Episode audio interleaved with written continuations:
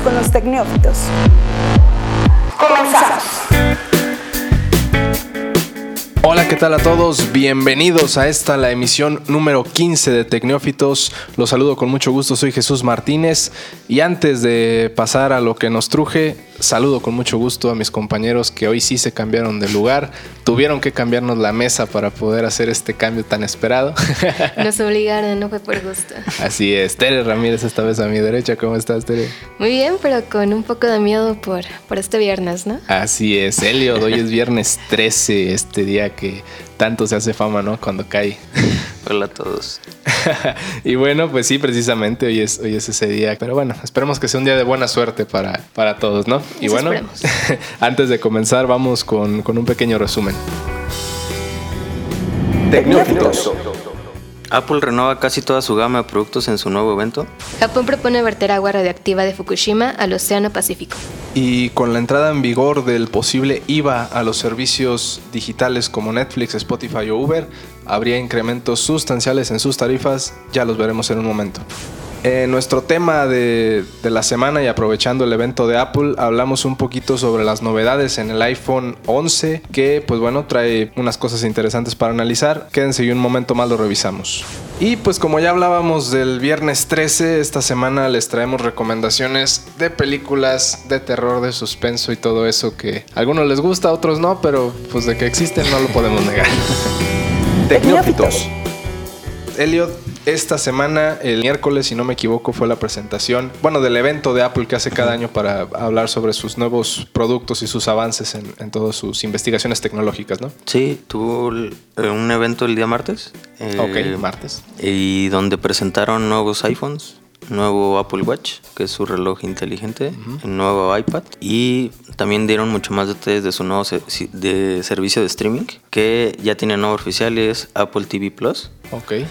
Y también eh, hablaron más sobre este, esta plataforma de videojuegos que se llama Apple Arcade. Sí, este me parece que fue de lo más interesante porque digo, en los dispositivos pues sí hablaron sobre unos avances y todo, obviamente el iPhone del que hablaremos en un momento más, pero creo que los tanto el servicio de streaming como el de videojuegos fue de lo más destacado este, este año, ¿no? Sí, como que es, es interesante porque Apple parece que se mete en un mercado que, que a lo mejor podría parecer que no le no va de acorde a su negocio, pero la verdad hay que recordar que Apple fueron los primeros en, en apostarle por vender música digital. Ellos fueron como pioneros en este rollo de, iTunes. de la- justo la iTunes Store y empezaron a vender canciones sueltas a un dólar y funcionó mucho. Y entonces ahora ellos se suben al, al tren de los servicios en- de video en streaming. Entonces creo que puede ser una propuesta como atractiva.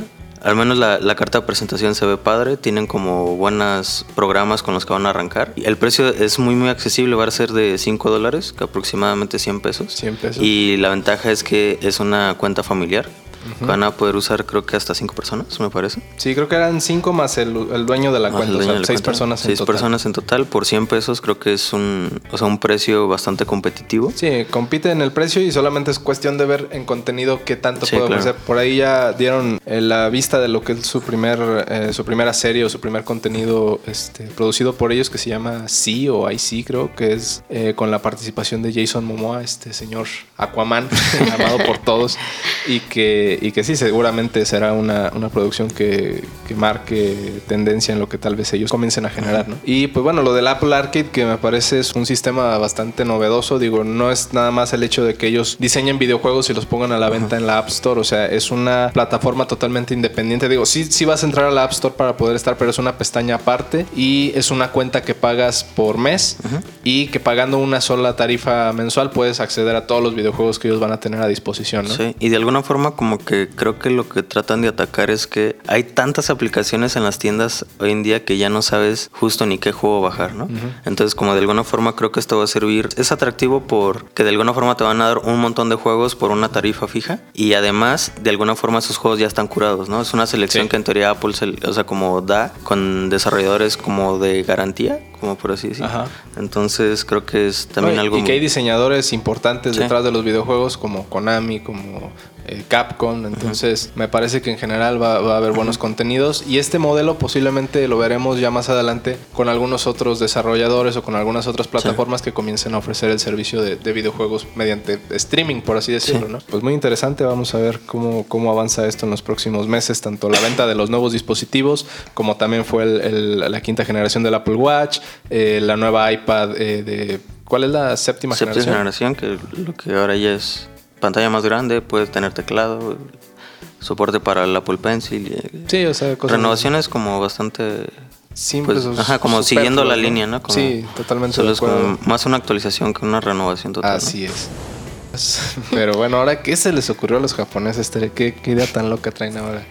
Pues esa es la cuestión. Creo que siempre en el medio ambiente van a ser más malas que buenas y esta es una de esas. Eh, el ministro de Medio Ambiente de, de ¿De Japón, Japón? dijo en uno de sus comunicados que la mejor opción sería verter el agua radioactiva al Océano Pacífico. Así literal con esas palabras. Se dice que solamente es como un punto de vista, que es un comentario. O sea, pero es que X. ¿quién lo dice? O sea, si lo dice, no sé, trasladémoslo a México. Si lo dice el diputado del Congreso de X estado, pues es algo que a lo mejor va a generar revuelo, pero que hasta cierto punto no, no importa tanto, puesto que No impacta porque no tiene nada que ver en eso. no es una figura de autoridad en el, en el ramo del medio ambiente. Pero acá estamos hablando del ministro de Medio Ambiente. Exacto. O sea, es algo como que no tuvo mucho que ver con el tema. Digo, creo que estás a cargo de que todo se lleve bien y que esté bajo regla y demás. Pero bueno, esa fue la cuestión. Y bueno, todo esto es de la planta de Fukushima y fue del accidente que ocurrió en el 2011. Este, Ajá. recordando un poco, es que pasó el terremoto que tuvo una escala de 9. Muy Y con esto, ajá, y con esto dio paso a un tsunami que pues sí devastó gran parte de Japón. Y bueno, la planta cuenta con seis reactores, ninguno se vio afectado por el tsunami, como toda la tecnología que hace posible el control de, las, de los reactores fue lo que sí se, Se afectó. afectó, exacto. Así que de alguna u otro modo se tuvo un descontrol en estos reactores y por lo tanto se tuvieron que hacer muchas cosas y hay como que unas cosas ahí que no, no cuadran por la cuestión de que utilizan plutonio y ellos dicen que no, lo niegan todo, pero al fin y al cabo todo esto se riega, ¿no? Y tienen un millón de toneladas de barriles acumulados en, su, en, la- en sus instalaciones y lo que propone es que se le dé un tratamiento a estas aguas y ya posteriormente Se les libere. Exacto, se libera en el Océano Pacífico. Pero pues tienen que saber que tienen que estar en regla de los límites porque dicen que se va a eliminar todas las partículas excepto el tritonio. Sí. Y este es precisamente una molécula que es radiactiva, que afecta al humano y pues se tiene que, ver hasta dónde, cuánto van a arrojar de esta cantidad al mar y qué, qué va a pasar. No entiendo esta lógica de todos en general, digo, quienes son, para quienes se les hace muy fácil tirar basura en la calle o cosas en el mar, de decir, ay, pues que se lo lleve la corriente, ya si lo ven, ni me acuerdo, o sea, me parece una cosa increíble, lo vivimos aquí hace, unos, hace unas cuantas semanas con lo de Grupo México y sus descargas de... de, De pues, ácido sulfúrico. Y estamos hablando de una sustancia menos peligrosa. O sea, el ácido sulfúrico Sí, no realmente es- es, algo que se, se no es algo radioactivo. Exacto. Así que pues ya veremos qué pasa en los siguientes días, qué, qué se resuelve y, y a ver cuántos muertos, ¿no? ¿no? Pues ojalá y no sean, bueno, ojalá y sean los necesarios para que se den cuenta que es una mala idea. Y bueno, pues ya eh, pasando nuevamente al- a otro plano ahora en el nacional, pues bueno, esta semana se habló mucho sobre el plan económico que el gobierno federal está ya presentando a, pues a la Cámara de Diputados para que se apruebe y dentro de este plan económico está eh, la posibilidad de imponer un IVA, un impuesto este, a las plataformas digitales que ofrecen servicios. Tal es el caso de pues, Spotify, de Netflix, Uber, Airbnb y todas las que puedan ofrecer algún servicio y que normalmente son empresas de, nivel internacional, son de otros países, pues no han pagado como tal ese impuesto y que no se les ha hecho el cargo ni a los usuarios ni obviamente ellos para que lo paguen al, gobierno federal. Entonces tiene altas probabilidades, según algunos especialistas eh, financieros, de que se apruebe y eso implicaría un ingreso al gobierno federal de más de 4 mil millones de pesos. Entonces seguramente se va a aplicar, seguramente va a caer ahí. Pero con esto que llega, pues la posibilidad de que las plataformas tengan que incrementar sus, su- el costo sí, de porque sus al fin y al servicios. cabo ellos no son lo que pagan, nosotros somos las que pagamos. Exactamente, digo, a lo mejor del 16%, si bien nos va, pues a lo mejor eh, las plataformas deciden absorber el 6 y a nosotros nos suben el 10 en el costo de las tarifas. Pero bueno, en caso de que fuera el 16%, que también es una probabilidad muy alta, y que empezaría a aplicarse a partir, bueno, este impuesto se empezaría a aplicar si se aprueba a partir del, me parece, primero de abril del 2020, es para el próximo año. Entonces, si se aplicara, ¿qué pasaría? Pues que, por ejemplo, el plan básico de Netflix, que estamos hablando, el, intermedio que hoy cuesta 169 pesos, con ese 16% de IVA se iría a 196. O sea, estaríamos pagando casi 200 pesos por una cuenta para dos, dos, eh, pantallas, ¿no? El caso de otra como lo es Spotify, pues el plan individual que podría ser el más popular de 99 su- subiría a 115. Este es, me parece, de los pocos servicios que se ha mantenido con el mismo precio desde que salió a, disposición aquí en México y pues tal vez el IVA sería esa, esa puerta que, que abriría para que ellos incrementen sus costos. Em, por ahí también el caso de Uber, que si la tarifa básica, por ejemplo, supongamos que está en, bueno, aquí en León creo que está como en 33 pesos, pero aquí, por ejemplo, especialistas toman 35, que es la de la Ciudad de México, creo, y ahí subiría pues de 35 a 40. A lo mejor no es tanto, pero en el caso de UberX, pero ya obviamente subiendo con tarifas dinámicas y todo, pues puede, puede verse... No, pero ya no nos va a salir, digo. No, ya, ya va a ser totalmente No son como 10 complicado. pesos solamente. Así es. Entonces, eh, bueno, vam- vamos a esperar a ver si, si se aprueba en los próximos. No, no sé cuándo tengan de fecha para, para dar su resolución en, en la Cámara, pero, pero de aprobarse se aplicaría a partir de abril del 2020. Y pues igual en una de esas, si ya saben la resolución, las plataformas, pues igual y suben antes de tiempo para, pues, para empezar a aplicar y, y a mencionarlo en sus, a, sus seguido, a sus usuarios que pues se les va a subir el precio. Entonces, pues bueno, con esto eh, llegamos al, al primer corte del programa. En un momento más regresamos. Déjanos tus comentarios en arroba zona MX usando el hashtag Pregunta Neófita. Pregunta Neófita. Pregunta Neófita. Esto es Tecneófitos. Continuamos.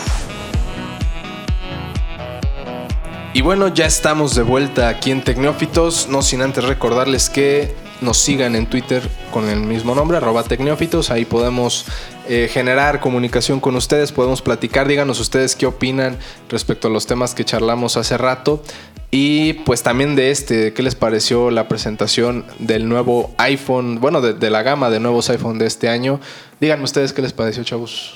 Pues no sé, en general, digo, yo soy muy... Anti-Apple. No, no, al contrario. Creo que en ninguna marca soy como fan, al menos de tecnología.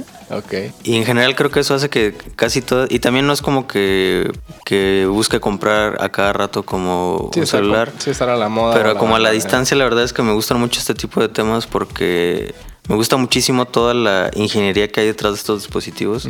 Entonces, cada, generalmente cada iteración que hacen de estos lanzamientos se me hace muy interesante cómo resuelven. Porque a lo mejor, no sé, ¿no? El, el- el año pasado el iPhone nuevo traía este rollo de, de emojis animados, ¿no? Ajá. Que, o sea, para el usuario a lo mejor es algo como súper banal. Pues sí, que puede vivir sin. Pero me gusta muchísimo pensar animados. toda la ingeniería que hay detrás de eso para que en tiempo real una animación en 3D se esté moviendo como tus gestos en la vida real se están moviendo. ¿no? O sea, como lo que hay detrás de eso es, es muchísima ingeniería y Sí. eso es lo que a mí casi siempre me parece muy interesante. Ok. Sí, totalmente de acuerdo. Por ahí me parece que una de las principales innovaciones fue en esta añadidura de otra cámara Sí. al- al- al- a todos los dispositivos, que es para el gran angular, me parece. Entonces, creo que innova en ese sentido. Eh, Por ahí también hablábamos sobre el cambio de nombre, que ya desde el año Sí. pasado que se presentó el dispositivo X, que no es X, es iPhone 10, este, se generó esta confusión y ahora son iPhone XR. Ya dejó el tema de... No, el, el año pasado, el- primero lanzaron el iPhone X, que era el iPhone 10. El siguiente año lanzan dos modelos diferentes, que uno es el XR y el otro es el XS. Ok. Y ahí fue donde se armó toda esta confusión porque... ¿Cuál es cuál? Y- cuál es cuál y bla, bla, bla. Entonces este año lo que deciden hacer es eliminan esa nomenclatura y ahora el, el modelo base se llama iPhone 11, Ujú. ya con número otra vez. Sí, ya quita el tema de romano porque va a generar mucha confusión. Y, y lanzan una nueva línea que se llama iPhone Pro, que de alguna forma el, el iPhone 11 es el que viene a reemplazar el XR y el iPhone Pro es el que viene a, re- a reemplazar los XS. Mm, Ok. Entonces, y también lo, lo equiparan a como ya la línea de iPad que funciona como iPad y iPad Pro y las MacBooks que es MacBook y MacBook Pro. Entonces, como de alguna forma, como ya es un poco más uniforme. Homologan todo, ¿no? Ajá. Y sí, el, el iPhone 11 trae dos cámaras, un sistema de dos cámaras y el iPhone 11 Pro trae un sistema de tres, Tres cámaras. cámaras. Entonces, justo lo que estábamos platicando ayer era como que esa es la nueva tendencia, ¿no? Como Sí. que incluso obviamente Apple casi nunca es el primero en hacer las cosas. No, no, siempre como que se Este- esperan a ver cómo funcionan y ya después hacen su, su versión. Este, y hay muchas marcas como Huawei, Xiaomi, Samsung, incluso Nokia que han sacado dispositivos con, con más de dos cámaras, como que ya incluso era un estándar el- la doble cámara, ahora ya traen tres, cuatro, incluso creo que un modelo de Nokia que tiene seis cámaras o algo así. Sí, claro. Es todo un rollo. nos, nos quedamos platicando de por qué esto, para qué sirve, ¿no? O sea, como pareciera absurdo, incluso hacen muchos memes de que, no sé, el iPhone 20 ya va a ser un teléfono con 10 cámaras. Sí, ¿no? va, como- va- va a haber un teléfono en tus cámaras. Entonces, justo, eh, ¿para qué sirve esto, no? O sea, como, ¿para qué necesitas más de...? Porque es muy fácil de saber que... O sea, más bien es muy fácil de entender cuando los teléfonos empezaron a tener cámara delantera. Era muy obvio para qué servía, ¿no? Una para tomar de a ti mismo una selfie y la otra para tomar enfrente, ¿no? Ajá. Pero ¿de qué sirve un sistema de tener cuatro cámaras alineadas en un mismo espacio? Y es muy interesante. Bueno, como contexto, más o menos, obviamente son cámaras eh, digitales Ujú. que funcionan con un sensor electrónico que está captando luz y la procesa y la convierte en una foto, ¿no? Entonces lo que hacen es tener varias cámaras para poder tener sensores diferentes. Ok. Entonces a lo mejor cada sensor de cada cámara está especializado en un aspecto, ¿no? Incluso hay unos teléfonos que una de las cámaras solo graba en blanco y negro. Hay otros que, que una cámara de, de forma, o sea, adrede, graba como sobreexpuesto y, y, y el otro sensor graba al revés, ¿no? Subexpuesto. Entonces lo que hacen al final es que cada quien toma una foto diferente y luego por medio de software, o sea, hay un programa interno que combina todas esas información Para, sacar una mejor foto, ¿no? Ok. Porque llega un problema en que las cámaras, como son tan chiquitas, es imposible sacar tanta información de un solo sensor. Entonces, por lo que optaron fue tener varios sensores que cada uno captara cosas diferentes y al final por software las, las, juntan todas todas, para- y, y a lo mejor un software se encarga de captar las sombras, otras las, las luces y ya por software combinas eso y entonces ya tienes una, fo- una foto muy bonita, ¿no? Yo supongo que el usuario al momento de tomar una foto no es como que le aparezcan las opciones de qué cámara Sí, sí, quieres sí. usar, sino que Bueno, ese es un detalle interesante que el iPhone 11 Pro sí lo hace, que es, que ese que yo creo que es el extra que le están poniendo, porque además de tener sensores diferentes, tienen lentes diferentes cada una de las cámaras. Como tú mencionabas, uno tiene un telefoto, uno es como el normal Ujú. y el otro es un gran angular. Y puedes cambiar entre esos tres lentes en cualquier momento, ¿no? Entonces, desde un solo, como en una sola distancia, puedes tener tres perspectivas diferentes de una foto sin tener que tener un motor de un zoom óptico que esté a lo mejor saliendo y entrando Sí, en sí, tu teléfono. y todo. Y además uno de los, de los lentes está especializado en, en tener un mejor autoenfoque y el otro está como más enfocado en detectar los tonos de colores. Y además el, el aparato lo que tiene el iPhone es que tiene un procesador especializado para procesar estas fotos. Entonces, además del procesador principal y el procesador de gráficos principales, tiene un procesador extra solo para cuando tú tomas una foto poder combinarlas en menos de un segundo porque estaba viendo que lo que presumen es que toman nueve fotos. O sea, cuando tú le picas una vez, en realidad internamente el celular toma nueve fotos diferentes y las combina por medio de software y inteligencia artificial, obviamente. Claro.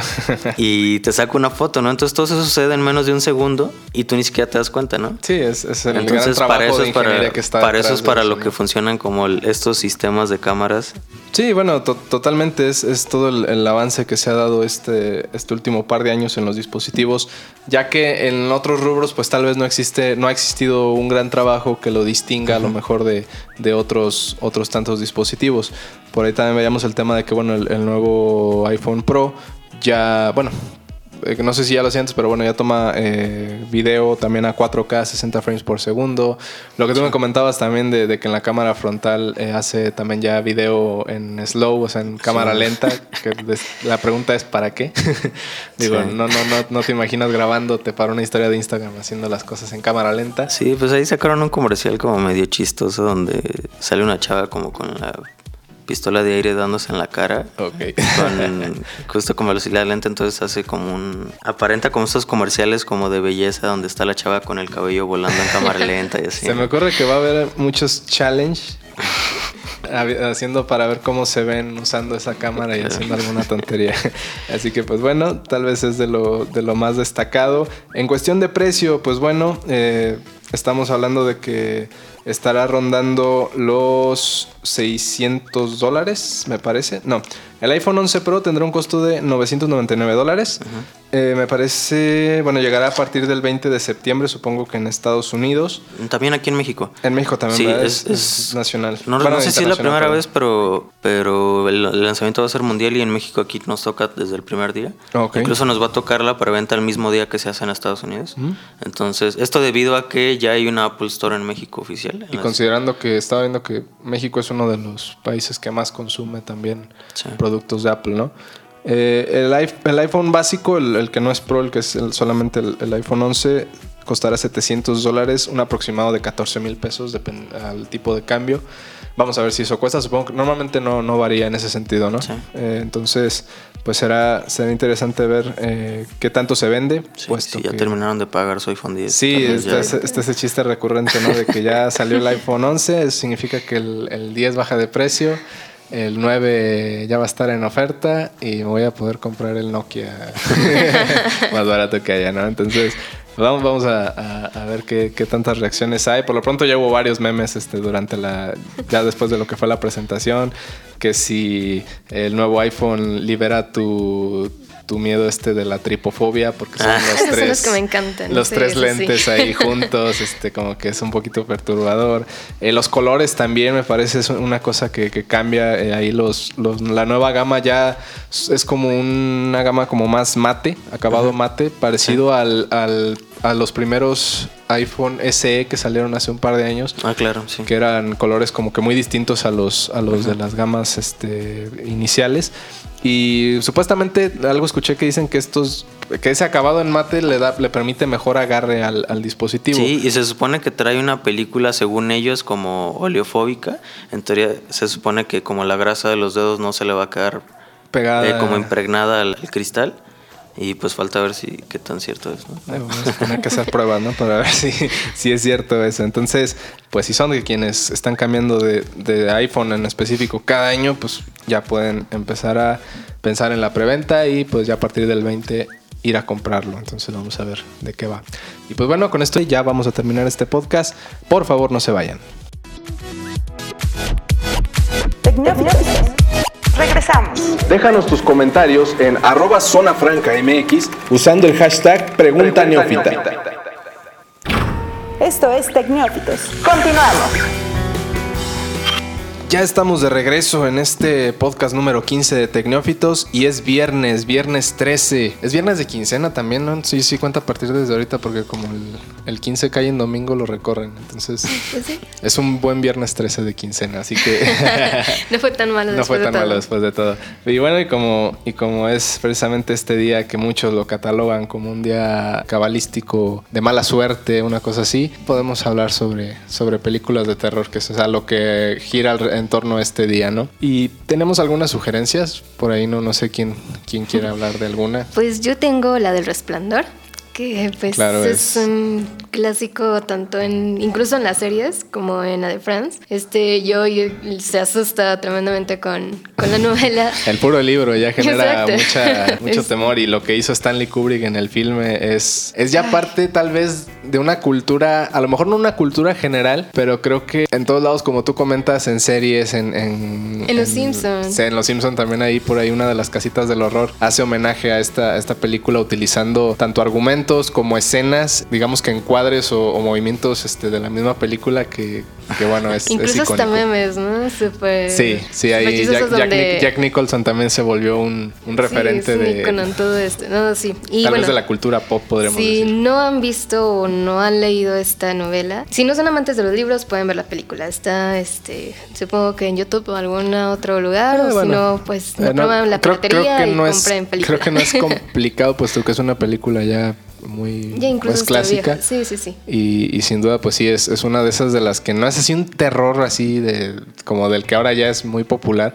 Es, es un terror más, podríamos decirlo, psicológico, es suspenso, Exacto. meramente. Es incluso algo más real, ¿sabes? Sí. Creo que todos hemos tenido una experiencia como la que se vive en, en este hotel, que es donde va la familia de, de Jack, junto con su esposa Wendy y el, el niño que se llama Danny, que tiene este resplandor de, pues, de ver fantasmas, de ver cosas que que, tiene no... como doble personalidad, ¿no? Una cosa así. Exacto. Es muy este, interesante cómo se va desarrollando la historia porque después de todo, creo que ya lo sabemos, Jack pierde como que la cabeza en este hotel porque los fantasmas se adueñan como de, de su mente, de su espíritu y pues intenta matar a su esposa y a su hijo y pero el problema es que están atrapados en el invierno así que es muy difícil salir del hotel sin ayuda de, de estos autos especiales para la nieve y es mucho eh, mucha historia y son cosas que si no lees el libro te vas a perder de, de mucho. Y que hay escenas muy, muy marcadas como este tema del, de la sangre que cae de... A mí de- lo que me marcó fue la señora de la bañera, de verdad, o sea, no, no- no me puedo sacar esa imagen de la cabeza. Por ahí también la, la cara de, de Jack Nicholson asomándose por la puerta que, que rompe con un hacha. este, el- la de las niñas en el pasillo. Las niñas en el pasillo, lo- las tomas, bueno, la, la, la secuencia en el laberinto también de, Sí, sí, sí. de- de arbustos. Es, es una película muy, muy interesante y que sí, totalmente es de suspenso y que los va a tener así como que al filo de la butaca. Es, es un clásico y, y vale la pena verlo más de una vez, así que si tienen la oportunidad, véanlo este día, no pasa nada, no, no, no. No hay- Esperemos que no pase nada. no hay rumores de que se aparezcan este, espíritus a la mitad de ver una película de terror, ¿no? Y bueno, Eliot, ¿tú qué puedes aportar al, al viernes de terror? Y la verdad yo no casi no soy fan de películas de terror. pero una de las películas que más me gustan en la vida, eh, curiosamente, es de, Es de terror. de terror. qué ironía. Se llama Déjame entrar. Hay dos versiones, una es americana, otra es sueca. La original es la sueca. Sí, qué raro. Este, Ah, es que digo, los gringos, este, si algo, si algo se caracterizan es que todos se lo, se lo adueñan, buscan hacer una versión propia como Sí. para darle su punto de vista. No siempre es la mejor, pero sí. Ah, esa- creo que la, la adaptación es muy muy fiel. El guion casi lo sigue igual. al pie. Hay detalles que a mí no me gustan, pero cualquiera de las dos yo la recomendaría la que puedan encontrar. Y es muy, muy, muy buena. Se trata de un niño como atormentado que tiene problemas, como en la escuela, en la casa. Y de repente conoce a una niña con la que se hace como su amiguita. Y después de eso, como empiezan a pasar cosas medio paranormales con, con esta relación del niño y la niña, que no quiero platicarles para no arruinarles la película. Ok. Pero la recomiendo muchísimo. Eh, búsquenla, déjame entrar. Muy bien. ¿Tenemos el año de qué, de qué año es? No es como para Eh, referencia en caso de que... La gringa es de 2010 o 2011, no me acuerdo. Ok. Y la sueca es de 2008. Ah, ok. Ah, yo pensé que era más, más antigua, pero bueno, es, es, eh, interesante. Vamos a ver si, si la gente la puede encontrar. Y pues igual algo más sencillo de, de hallar es, es esta película que les recomiendo. Se llama La Niñera. Es una producción de Netflix de hace un par de años. La estrenaron precisamente creo que el 31 de octubre, el día de Halloween en Estados Unidos. Y pues es una historia, es una película sobre, bueno, eh, data de un, de un chico preadolescente, puberto, que lo dejan, que sus padres salen de viaje y lo dejan con, con su niñera, que bueno, la niñera es como este estereotipo de la chica de preparatoria universidad, que es muy guapa, que, que es como el amor platónico onda. del chico que, que cuida y es muy bueno con el chico, se, la- se, se divierten mucho cuando ella lo cuida y, y, pues bueno, el, el chico está enamorado de, de ella, ¿no? Entonces, sí, entonces eh, una noche que, que esta chica lo cuida, eh, él se queda dormido, entre comillas, se, se queda dormido. Se despierta, se asoma por, la, por, por el cuarto y ve que abajo está con otros chicos de su escuela en una especie como de juego satánico donde terminan sacrificando a uno de los chicos que van a hacerles como la novatada. Entonces eh, eh, la- se dan cuenta que el chico los ve y pues la encomienda es matarlo también para que... En parte también porque tienen como este interés de matarlo porque es una eh, sangre joven y que les va a ayudar con su rito y todo. Este, pero es, es interesante porque hay mucha sangre, eso sí, pero no es así como que una cosa tan, tan cruda, o sea, es más bien como hasta en un plano como cómico, podríamos decir, por algunas de las líneas de los, de los actores, o sea, hacen chistes entre las muertes, este, en fin, es, es, es una... Algo, diferente. Sí, es algo, es, como comedia y terror. Es, complicado de, encontrar el punto medio, pero, pero vale la pena, es, entretenida y digo, no es así como que la gran obra fílmica de Netflix, pero pues es palomera y creo que vale la pena verla también en este día por si quieren otra alternativa. Y bueno, pues ya con esto estamos llegando al final de este podcast número 15. Muchísimas gracias a, todos quienes nos escucharon. Elliot, Tere, muchas gracias por haber estado acá. De nada, agarren sus muletas porque todavía no se acaba el día. Así es. Y si ahora sí el mundo no se acaba por ser viernes 13. Esperemos que no. Esperemos que no. Aquí, aquí nos vemos la siguiente semana. Muchas gracias.